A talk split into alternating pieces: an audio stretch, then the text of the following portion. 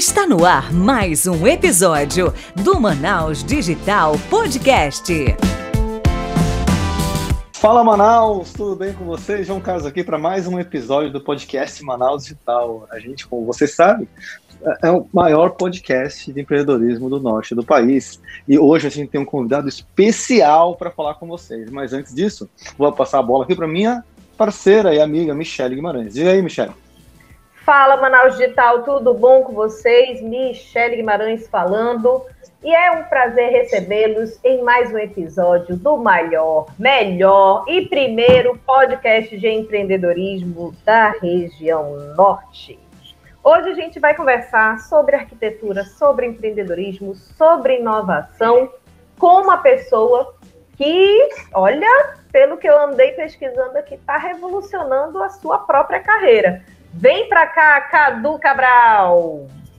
Pessoal, tudo bem? Aqui quem fala é Cadu Cabral, sou arquiteto urbanista e a gente vai estar tá batendo um papo hoje legal aqui com o pessoal é a respeito de empreendedorismo voltado para a arquitetura e de uma forma diferente, né? Quando a gente fala um é pouco de arquitetura, aí. as pessoas ligam muito a projetos residenciais, ao projetos de interiores, de imóveis, né? E a gente vai tratar uhum. de um lado mais comercial, que é o que a nossa empresa aqui trabalha. Legal. Mas antes disso tudo, Cadu, pergunta que a gente sempre faz e o povo quer saber: quem é o Cadu Cabral na fila do pão? Vamos lá, respondendo um pouquinho aqui: quem é o Cadu Cabral? Uma pessoa é, que acredita muito, primeiro, na, na nossa profissão e que eu acho que a gente pode mostrar muito através dela, né? Existem muitos benefícios além do que as pessoas acham que existe, né? Um projeto de arquitetura. E é uma pessoa que acredita muito em que não existem limites, não existem barreiras e que a gente pode, acreditando, fazendo o trabalho da forma correta, a gente pode ganhar o mundo com o nosso trabalho. É isso aí. Você já tem quanto tempo de estrada, Cadu? Ó, nós estamos indo para seis anos, né? Eu formei em uhum. 2016 e desde quando abri o escritório, a gente já está com cinco anos, o escritório funcionando aqui em Manaus. Muito bacana, né? Me fala um pouco, Cadu, como é que funciona essa questão, né? Como você mesmo falou, a arquitetura a gente pensa ou em prédio, né? Então, se o cara que está falando, né, projetando prédio, projetando, ser, né, junto com o engenheiro ali, ou a gente pensa muito em interiores, né? Que, assim, muitos arquitetos acabam indo para esse início de, de design, de, de interiores, de iluminação, de colocar os móveis, escolher textura. Como é que funciona essa coisa, desse nicho que você encontrou aí, que é a arquitetura comercial, né? Ó, é, para a gente começar aqui para tratar um pouquinho disso daí, é, a gente vê que é mais questão, é uma preocupação que eu tenho muito grande é, de educar o nosso cliente. Uhum. Hoje, a grande maioria dos arquitetos são procurados, a maior demanda é por projeto residencial de interiores, vamos dizer assim. Porque culturalmente as pessoas entendem que o arquiteto só desenvolve projeto de interiores. Tem, há uma confusão um pouco grande, né? Entre as profissões, do que, que o engenheiro faz, do que, que o arquiteto faz e o que, que um design de interiores faz, que são três profissões estão linkadas, né? Todos trabalham em conjunto, cada um tem sua devida importância dentro de uma construção, mas que para o, vamos supor assim, o, o leigo, né? A população em geral, não tem um conhecimento do, do que realmente é a função de cada pessoa. Um exemplo, eu tenho uma formação como arquiteto com especialização em urbanismo. Então, para a cabeça das pessoas, a gente não projeta casa, e sim, a gente desenvolve projetos urbanos. Uhum. Então, assim, a maior demanda, você perguntou por que, que a gente veio para o ramo de, de para o nicho, né, de comercial. Porque a grande maioria dos arquitetos trabalham no nicho residencial porque culturalmente todo mundo acha que arquiteto só projeta casa. Então isso foi uma forma, primeiro, de eu não estar num mercado que é muito competitivo, não que o meu não seja, mas é assim, onde todo mundo vai. Quando todo mundo se forma, o primeiro local que você vai trabalhar é ramo residencial. Então tem muita gente brigando, entendeu? Então uma das minhas ideias que eu tive assim logo no começo de sair do residencial para público comercial é justamente isso, não está competindo. Então tem muitos arquitetos que para mim assim não são concorrentes meus aqui em Manaus, porque não trabalho no meu nicho. Eu, eu entendo a arquitetura como, para ficar claro na cabeça de quem está escutando, né? sim, né? sim. como medicina. Existem especializações. Se você quer, não sei, teve um problema de, do coração, você vai num cardiologista. É simples. Você não vai num, num clínico geral. Ah, eu quero, eu preciso fazer manutenção do meu aparelho. Eu vou num. Uhum. É bem simples. Então, a arquitetura procura explicar da mesma forma. Que a gente entenda como profissões. Cada um tem um nicho e cada um vai ganhar dinheiro dentro do seu nicho. E, e cara, eu vou te falar uma percepção que eu tenho da maioria dos arquitetos. Até desculpa quem está ouvindo, mas é, é a impressão que me causa ao longo desse tempo. É que a galera vai para um, um rumo que todo mundo só sabe fazer design ou design de interiores, né, conforme for, e de residências e fica um monte de casas, apartamentos, tudo com cara de clínica, sabe? Aquela coisa clínicos, claros. E eu não, eu sinto falta, eu sou muito observadora, eu sinto muita falta de enxergar a identidade do próprio cliente, né, do, do dono da residência, naquele, naquele projeto todas as casas, a grande maioria que eu entro, é tudo igual praticamente, as mesmas inspirações, digamos assim. E aí eu vejo pouquíssimos arquitetos indo para outro lugar, né? E realmente inovando, deixando é, o projeto único de acordo com a personalidade do cliente que ele está atendendo. Aí eu te pergunto, eu sou certa, eu sou errada na minha impressão? Me diz o que, tu acha disso.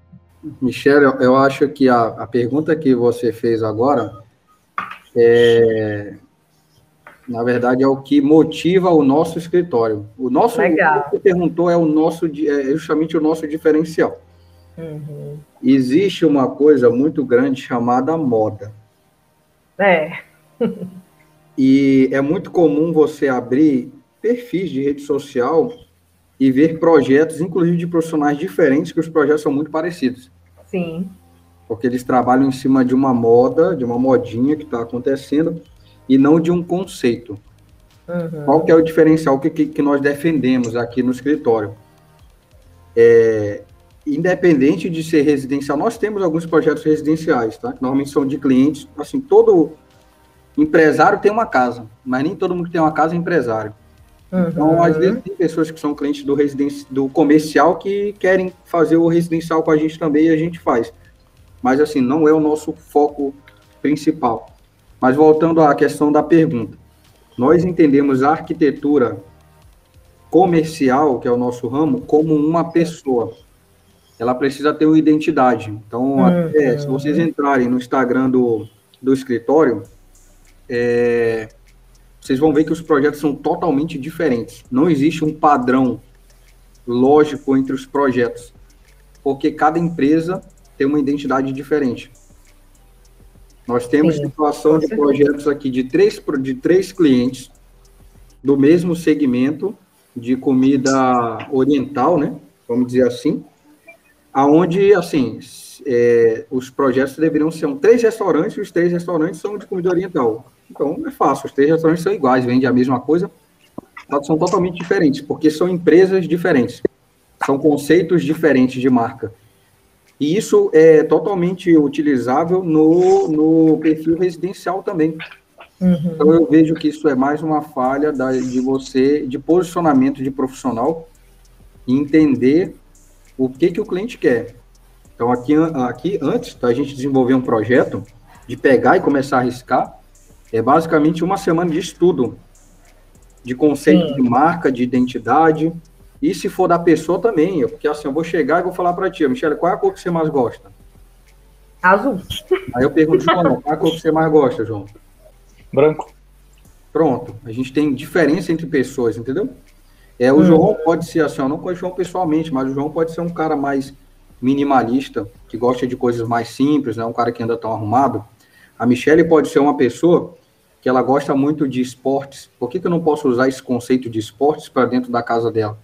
Por que, que eu não posso dar um conceito de, pronto, de tecnologia? O João Sim. gosta de tecnologia, por que, que eu não posso usar esse conceito com uma iluminação diferente, com uma causa, com a casa com automação? Não é simplesmente porque a automação está entrando numa moda agora. É porque uhum. o João gosta disso. O João é um cara que, que, que vive isso daí, que respira. Então, isso faz parte da identidade dele tem que ser representado. o que acontece muito é, nós estamos vivendo uma fase agora de arquitetura, de arquitetura contemporânea, que a gente vive hoje, não é uma coisa, ah, eu quero uma coisa moderna, o que a gente vive hoje é o contemporâneo. Mas dentro do contemporâneo está muito em alta um estilo chamado de arquitetura industrial, onde tem muito tijolinho, muita presença de metal. Só que o João gosta disso, então não adianta eu querer colocar para o cliente se ele não gosta, se ele é um cara clássico, mais conservador, uhum. eu entrar com um tipo de arquitetura desse tipo. Então, assim, meu posicionamento não acho correto. A gente vai viver de, de modinha.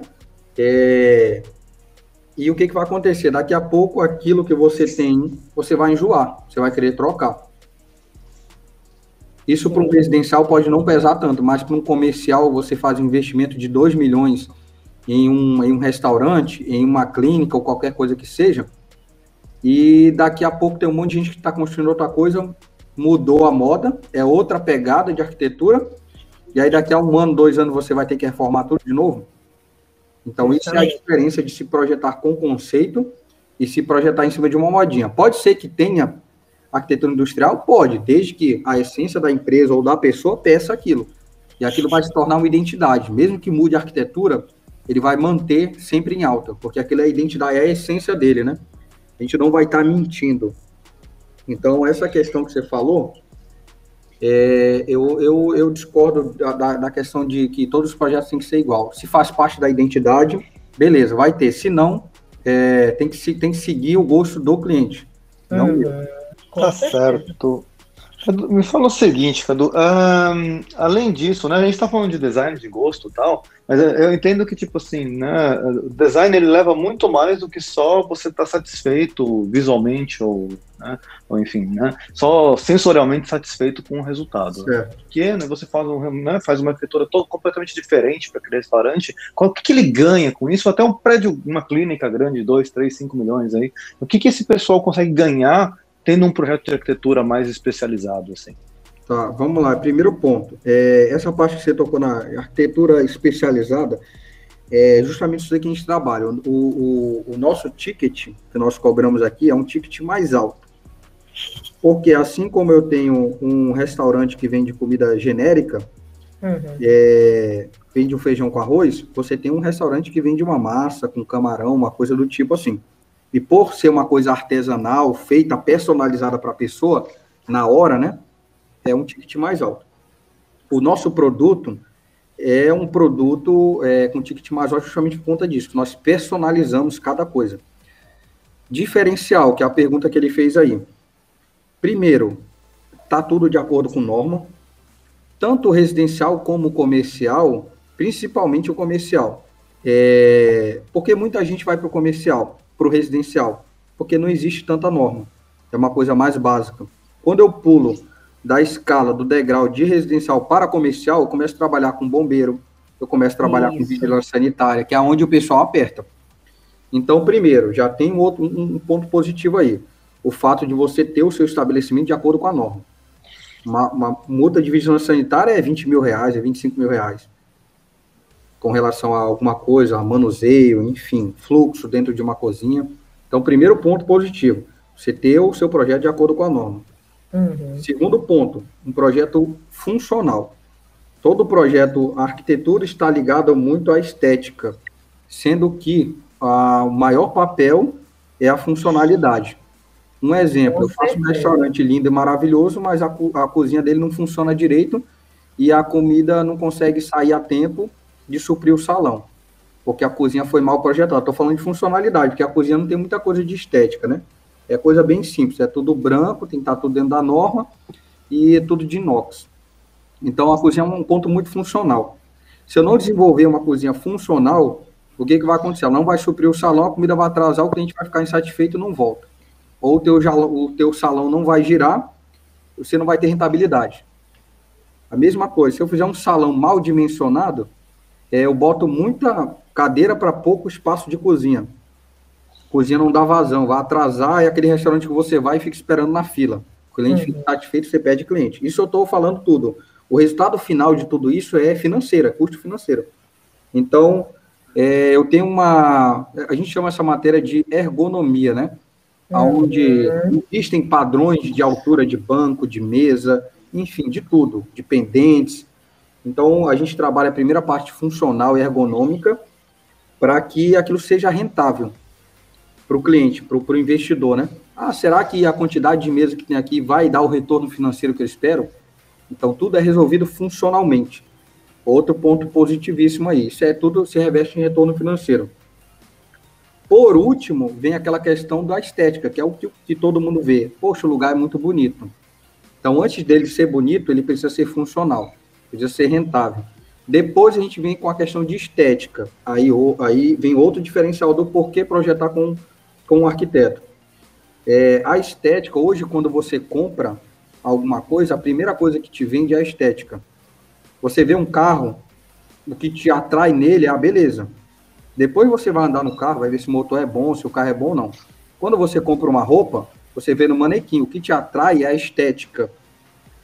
Depois que você vai lá no provador, você coloca e fala, pô, não ficou legal no meu corpo. Mas o primeiro ponto que te atraiu para você querer gerar interesse foi a estética. Sim. Então, um ponto positivíssimo que é a arquitetura é ligada sempre à estética. Então, atrair clientes, é, aumentar o teu ticket, é, enfim, se for para o residencial, sabe aquela casa que você tem prazer de chamar teus amigos, de falar, poxa, vamos fazer uma reunião em casa. Então, a, a estética está diretamente ligada à arquitetura, é, um, é outro diferencial de por que é, desenvolver um projeto com arquiteto. E o último ponto, que é um plus que nós temos aqui no escritório, é um outro diferencial nosso, é um conceito é, chamado Retail Design, que é um conceito de arquitetura voltado para é, vendas. Então, quando eu, quando a gente desenvolve um projeto, é, vamos usar um exemplo de restaurante que é o que mais a gente projeta aqui no, no escritório. Esse restaurante, o cliente que entraria pagando um ticket de 100 reais por pessoa, ele tem que deixar no mínimo 130. Então, a gente tem uma comprovação por essa técnica de desenvolvimento de aumento de faturamento de 30% no faturamento do restaurante. Isso para uma época de pandemia, voltando àquele assunto, né? Uhum. Onde é, a gente diminuiu a quantidade de mesas no local e tem um espaçamento maior entre elas, então, consequentemente, você tem menos pessoas consumindo o teu, o teu produto. Isso. Você precisa pagar a conta, o funcionário é o mesmo, o estabelecimento é o mesmo, o aluguel é o mesmo e a conta de luz é a mesma. Como que você vai pagar isso? Então, é essa técnica que a gente utiliza aumenta o faturamento do cliente também. Se reverte através de algumas técnicas, vamos supor, de uma inclusão de uma pequena lojinha. Isso não, não são coisas de outro mundo. A gente vai pe pegar conceitos de, de empresas, que isso já existe no mundo, de empresas mundiais, onde você vai lá e você tem uma camiseta da Radioc para comprar, onde você entra numa numa Starbucks e você pode comprar a caneca deles, além do produto deles, que é o café. Isso é um conceito de retail design. Eu aumento o ticket do produto. O cliente entrou para comprar café. Ele está levando uma caneca de, de 30 reais embora. Tudo bem, que uma caneca de Starbucks hoje é 70 reais. Isso, justamente. Então, existem vários pontos dentro desse conceito. Na verdade, o escritório aqui em Manaus, nós somos pioneiros né, nesse tipo de arquitetura. E é basicamente isso. A gente é, consegue induzir o cliente a comprar mais do que ele do que ele realmente necessitava. É igual aquelas lojas de 1,99 que você entra para comprar um negócio e sai de lá com um carrinho cheio de coisa. Uhum. É isso que a gente faz dentro da arquitetura também, voltada para o comércio varejista, né?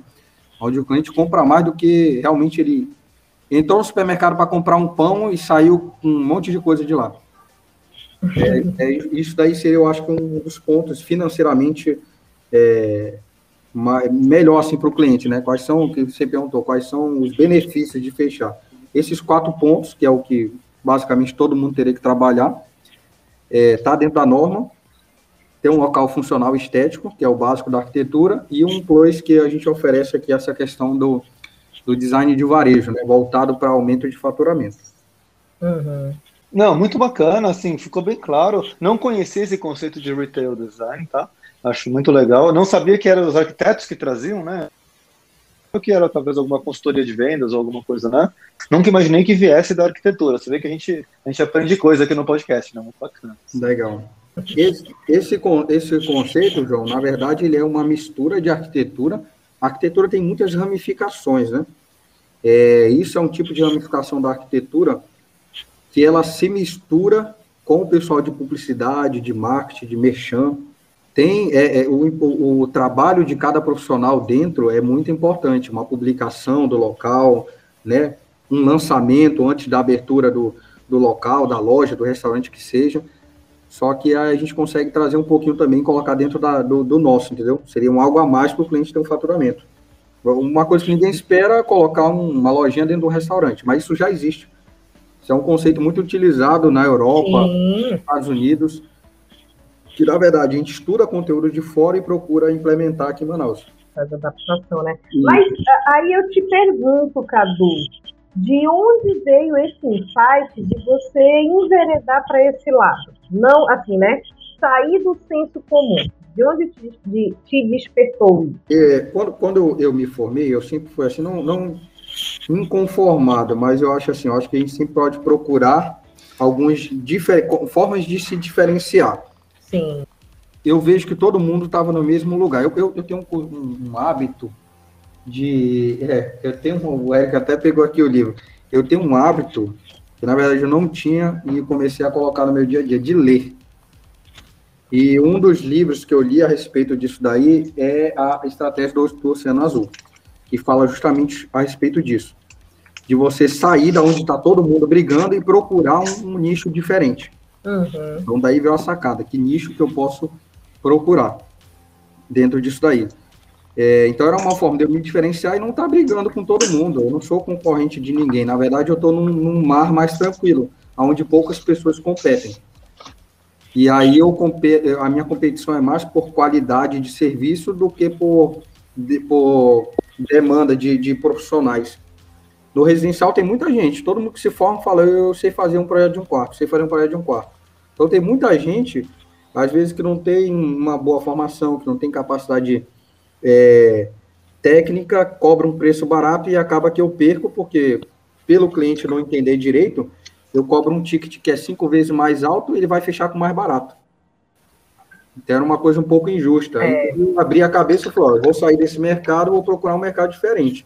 E aí eu comecei para o ramo comercial, mas como, como essa estratégia de diferenciar, entendeu? Sim. E até porque eu acho que, que aqui em Manaus, como você falou, né, é um, tem poucos profissionais e, e eu, quando eu atendo clientes de consultoria, eu vejo muita contratação de fora porque acham que aqui não tem, né? não tem ninguém capacitado para fazer esse tipo de trabalho, justamente pelo que tu falou lá no começo. É a questão de, de, de, de não de excesso de trabalho, mas é porque dá mais trabalho, né, uhum. por, por padronização, fiscalização, um monte de coisa, do que o residencial. E aí bate aquela preguiça, não, não vamos é ficar aqui nesse, né? vamos ficar aqui nesse cantinho que tá bom. E a pessoa perde de explorar um mercado que não está sendo bem atendido. Porque é, né, é humanamente impossível você conseguir abraçar, por exemplo, o mercado de Manaus todo. Eu sei que um projeto Isso. te demanda tempo, até porque, como o João falou, não é só o design, não é só decoração, tudo tem que começar com a funcionalidade do ambiente, né? a estrutura funcional. E eu sei que isso dá trabalho. Eu sei porque eu trabalhei na Ipiranga e eu cuidava de franquias. E eu fazia a implementação dos postos de gasolina e das lojas de conveniência. Meu amigo, era um ano de, assim, do, da negociação até o projeto executivo. Mais de um ano para construir. Demorava muito. E é muito detalhe, é a geladeira que tem que estar em tal posição, é a cerâmica X que tem que ser, não pode ser a cerâmica Y. Nossa, é, é bem realmente trabalhoso. Mas que bom que, que você foi, né, é, inteligente de explorar esse novo segmento. E aí eu falei todo esse rolê para te perguntar qual foi o caso que por algum motivo, né, te marcou muito, seja porque foi complexo, seja porque deu um resultado legal para o cliente. Conta aqui para gente, por favor. Você diz referente a projeto? É, projeto que você executou e entregou. Assim, qual foi é. o caso que te chamou mais atenção? Assim, que você Bom, realmente tem, te? Tem alguns projetos que a gente gosta bastante. É, mas um projeto que eu tenho, assim, como que eu sempre lembro, talvez não tenha sido o que deu mais trabalho, mas é o que deu mais notoriedade. É o projeto do Filhote do Pará. Uhum. Por que o projeto do Filhote do Pará? Porque foi o primeiro, vamos dizer assim, restaurante que foi projetado aqui pelo escritório. Então é uma coisa assim, ah, qual foi a primeira coisa que você fez? Então é, é, um, é, um, é um projeto que, além de ser bonito, traz, é um bom portfólio, traz muitos clientes através dele, mas eu sempre lembro por conta de ser o primeiro, né? Uhum. E deles vieram outros e outros e outros projetos. Hoje a gente já tem aqui no, na nossa nosso portfólio é, empresas que são bem conhecidas, como Filhote do Pará, Moi Gringo, Tambaqui, é, Pizzaria Marinara, pessoal da Ambev, McDonald's. Então a gente já tem um, já tem um portfólio bem grande né, de área comercial. Todos foram importantes e às vezes o cliente sempre pergunta qual que é o melhor. Na verdade, o, o melhor, o que você mais gosta, é sempre o que a gente está fazendo, porque a gente sempre é. Tá então, todo projeto que chega novo, nós temos uma média de demanda de três projetos mês aqui no escritório. Todo mês tem três projetos entrando no processo criativo, né? Sim. Então é um volume bem grande para a equipe que tem aqui e a gente sempre procura estar tá melhorando. Então não tem muito. Ah, qual é o melhor projeto? Eu acho que não tem. Tem alguns complexos, um que inaugurou há pouco tempo é, no Amazonas Shopping. Não sei se vocês já viram um projeto do Amazonas Shopping que tem uma árvore, como se fosse duas cerejeiras. Menina, ainda não vi isso não, Fica olha, só de alimentação do Amazonas Shopping, é um chamado Raia, onde comida oriental. Fica na praça de alimentação de baixo. Vale de a pena conhecer lá. Olha. Ele foi bem complexo na época de execução. Uhum. Porque as coisas que, se vocês puderem passar lá, né, o que estiver escutando vai saber, é, o fato da gente customizar o produto para o cliente, a gente cria muito, inventa muito. E na hora da execução também não é uma coisa fácil. Então, hoje nós trabalhamos, em vez do pedreiro, a gente trabalha muito com artesão, com profissionais de Parintins, porque são coisas que o pintor não faz, que o pedreiro não faz. Realmente são artistas. Então, é, o nosso escritório é, é, um pouco diferente por conta disso. A equipe que executa são artesãos. Literalmente, são artistas plásticos, esse pessoal. O projeto de lá demandou um pouco de, de, de trabalho, né? Foi bem complexo. Maraíbe também, que fica lá na Ponta Negra, é, demandou um pouco de, de, de trabalho Sim. também, que é bem complexo ó, o forro que nós fizemos lá. A gente sempre está procurando inovar. Hoje, inclusive, nós fizemos a apresentação para um cliente de um, de um restaurante novo, que vai ter com o conceito Parintins, onde trabalha muito com folclore, alegorias. E é Olha, já quero conhecer. Isso aí vai ser bem bacana. É um, é um restaurante que está sendo bem esperado, inclusive, assim, como um grande portfólio aqui do escritório. Porque nós já temos é, vários restaurantes. Uhum. Os restaurantes têm qualquer lugar que você imaginar do mundo, só que a gente não tinha nenhum restaurante ainda com conceito regional. Então, isso, na verdade, era um cliente que a gente estava esperando há bastante tempo e chegou agora para gente. Muito legal, cara. Eu tô vendo aqui no Instagram a foto do Chay aqui com a sereia. Pronto, dá para ver. É, essa não está atualizada ainda, essa foto, viu? Já, hoje está bem mais bonito. Ele, normalmente, é, o, o, restaurante ele inaugura, ele não está 100% ainda. A gente já inaugura logo para entrar dinheiro no caixa. E aí vai fazendo esses ajustes. Se você passar hoje, ela já está bem diferente. Mas já dá para ter uma base aí pelo Instagram. Ah, tá, eu ah. vi, vi, vi, tô vendo agora que lembro. Vi sim, tá bem bonito mesmo. Dá uma, Muito assim, é, até porque é, essa, essa, esse conceito aqui, por, por pelo restaurante ser aberto, ele te dá assim uma uma separada de ambientes, né? Você tem que se ambientar Isso. no restaurante e esquecer um pouco ali o corredor do shopping. Isso. Então desliga um pouco a cabeça, né? Tá lindo. Ó, essa é essa ideia dessa árvore, só para a gente entender aquilo que eu estava explicando para vocês, é, do porquê que como que a gente consegue aumentar o faturamento do cliente. Essa árvore aí, hum. para quem está de fora, vê simplesmente como uma coisa bonita, como uma coisa uhum. Só que a função dessa árvore é o primeiro contato que eu tenho com uma com um local é pela fachada, certo? Então, o primeiro uhum. contato que eu tenho com a pessoa é que nem eu estivesse olhando a pessoa sem nem falar. eu vi a Michelle de longe e eu nem conversei com ela, não sei como é que ela é. Isso é a fachada do empreendimento. Eu vou olhar, eu vou ver a Michelle toda de preto, com bota, com um monte de corrente, uma camisa de caveira. Eu vou falar, poxa, eu acho que a Michelle gosta de rock, é roqueira. Uhum. E aí eu vejo se eu me identifico ou não com ela. A fachada é isso, é a roupa do cliente. Então eu tenho que olhar para a marca, me Sim. identificar com ela e falar, poxa, aquilo faz parte do que eu gosto. Ela vai me chamar a atenção. Sim. O shopping não me permite trabalhar fachada. Por quê? Porque é, todas as lojas têm que ser iguais, o diferencial é só na parte de dentro. Uhum. Então, a nossa sacada da árvore é como que eu vou destacar uma loja sem que ela tenha uma fachada. Entendeu? Sim. Então, não tem como Sim. você passar naquela alameda e não olhar para a, para a árvore. Então, a função uhum. da árvore é, é simplesmente mexer. É, é você passar, ela chama a sua atenção e você vira a cabeça e olha. Essa é a função da, da, da, da, da, da árvore. Está ligado muito mais a retorno financeiro, a você passar no local e olhar e falar, caraca, não tinha visto isso. Uhum. Poxa, legal, vou entrar. Do que simplesmente estética. Isso que é o diferencial do escritório. Aumentar o faturamento do cliente é... com algumas técnicas. E eu acho que, assim, olhando aqui para a fachada, me dá a impressão, me gera autoridade, né? Sim, Porque, se, se a gente relaciona, né? a gente relaciona o, né, a árvore com, com a temática oriental, e gera mais autoridade, né? porque você fala, pô, por que, que eu vou comer sushi aqui, né? Por que, que eu vou comer comida né, oriental? Então, assim, acho que tem, tem disso, muito legal. É, deixa eu fazer uma pergunta para você, cara. Você falou sobre, né? A gente falou sobre tecnologia, né? Você falou sobre automação, né? E eu, sabe, eu sou muito ligado na área de automação, inclusive, né? Eu é, eu tenho, tenho startup, tenho a Tech. Essa já é a minha segunda casa automatizada, na verdade.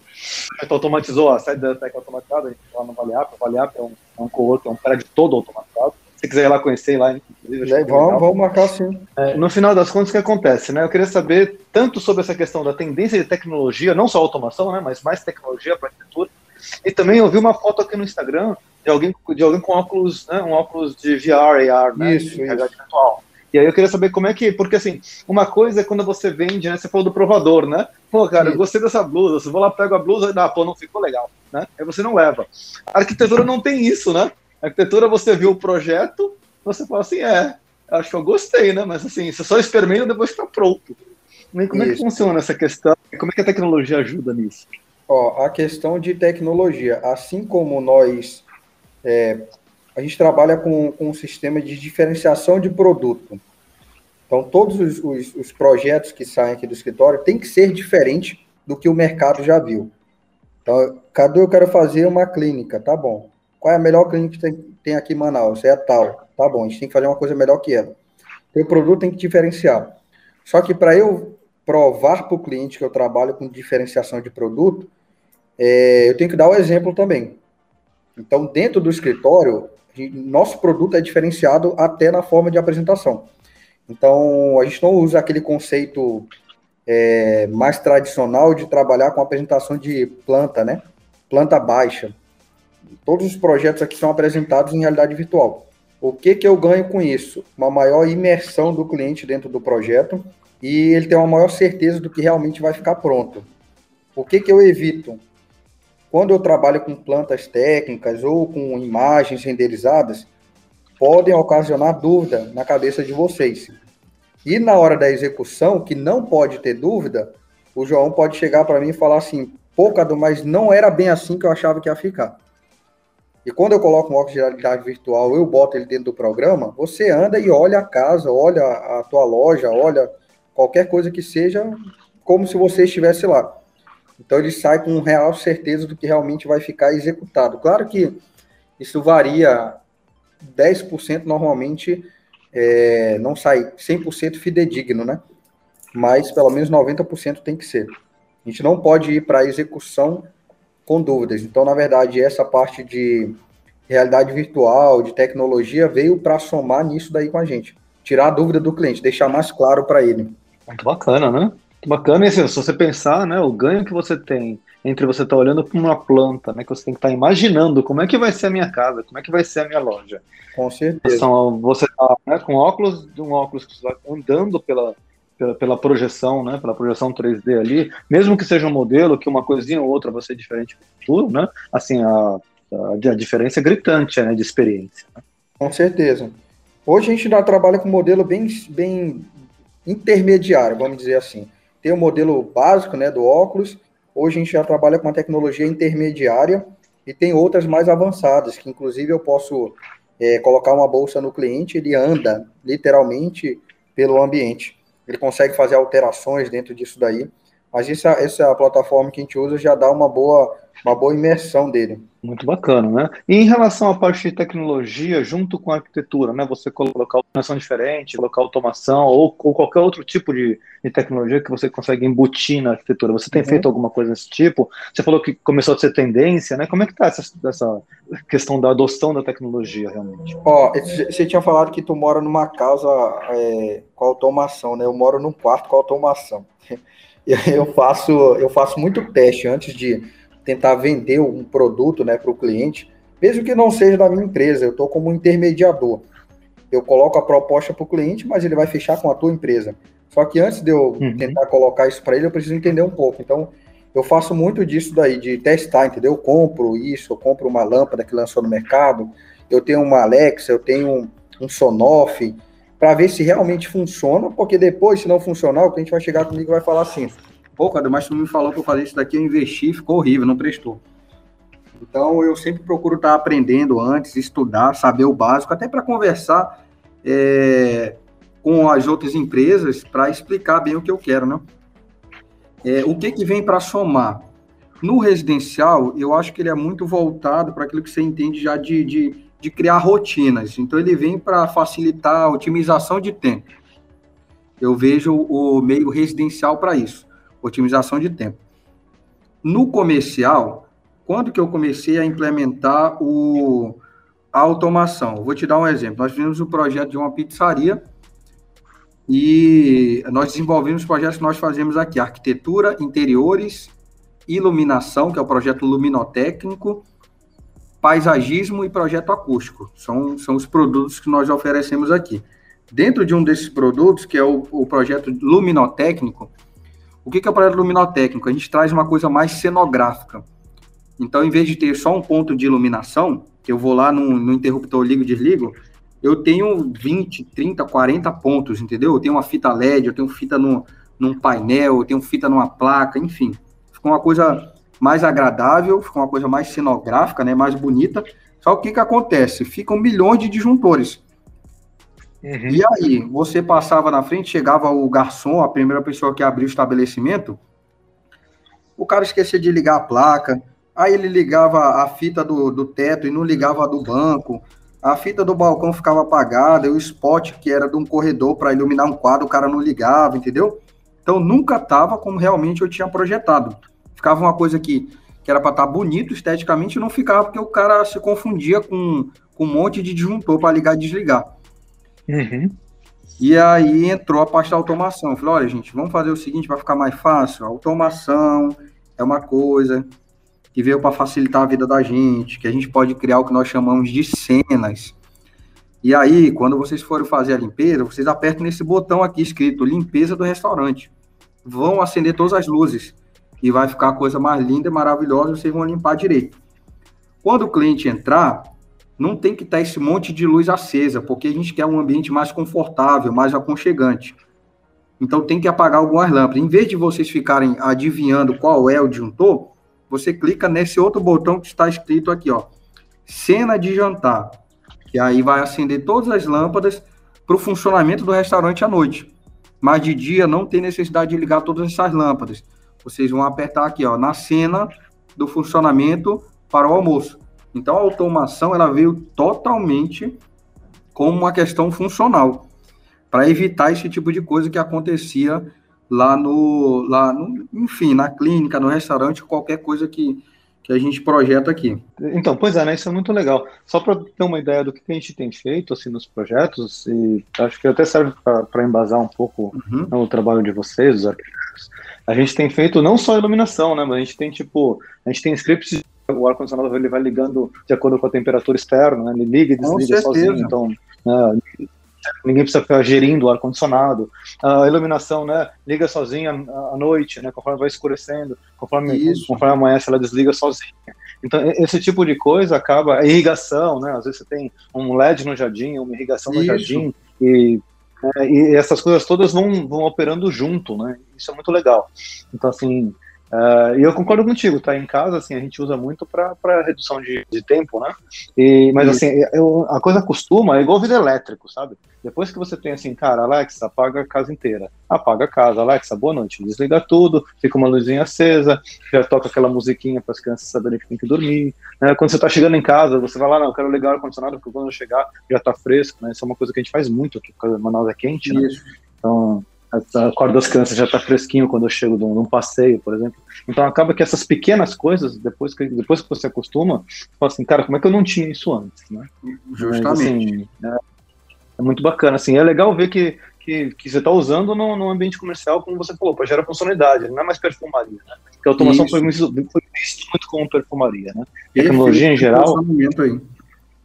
E você começar a gerar funcionalidade, assim, lá no ValeApp mesmo, a gente tem um painel de, de consumo, breakdown de consumo elétrico do ValeApp inteiro, ele sabe cada sala, quanto consome, quanto, né, que hora que apagou, que hora que acendeu, se tem gente dentro, se não tem, se não tem, ele apaga sozinho, então, assim, vai chegando num nível que a gente chama de smart building mesmo. Né? Então, o prédio fica inteligente de verdade. E é bom ver que tem, tem gente de arquitetura olhando para isso. Tem um, hein, João, tem, tem, um, tem um, uma tecnologia chamada BIM, né? Tecnologia BIM, que a partir do ano que vem vai ser, é, ela vai ser obrigatória, né? Para aprovação de, de projetos.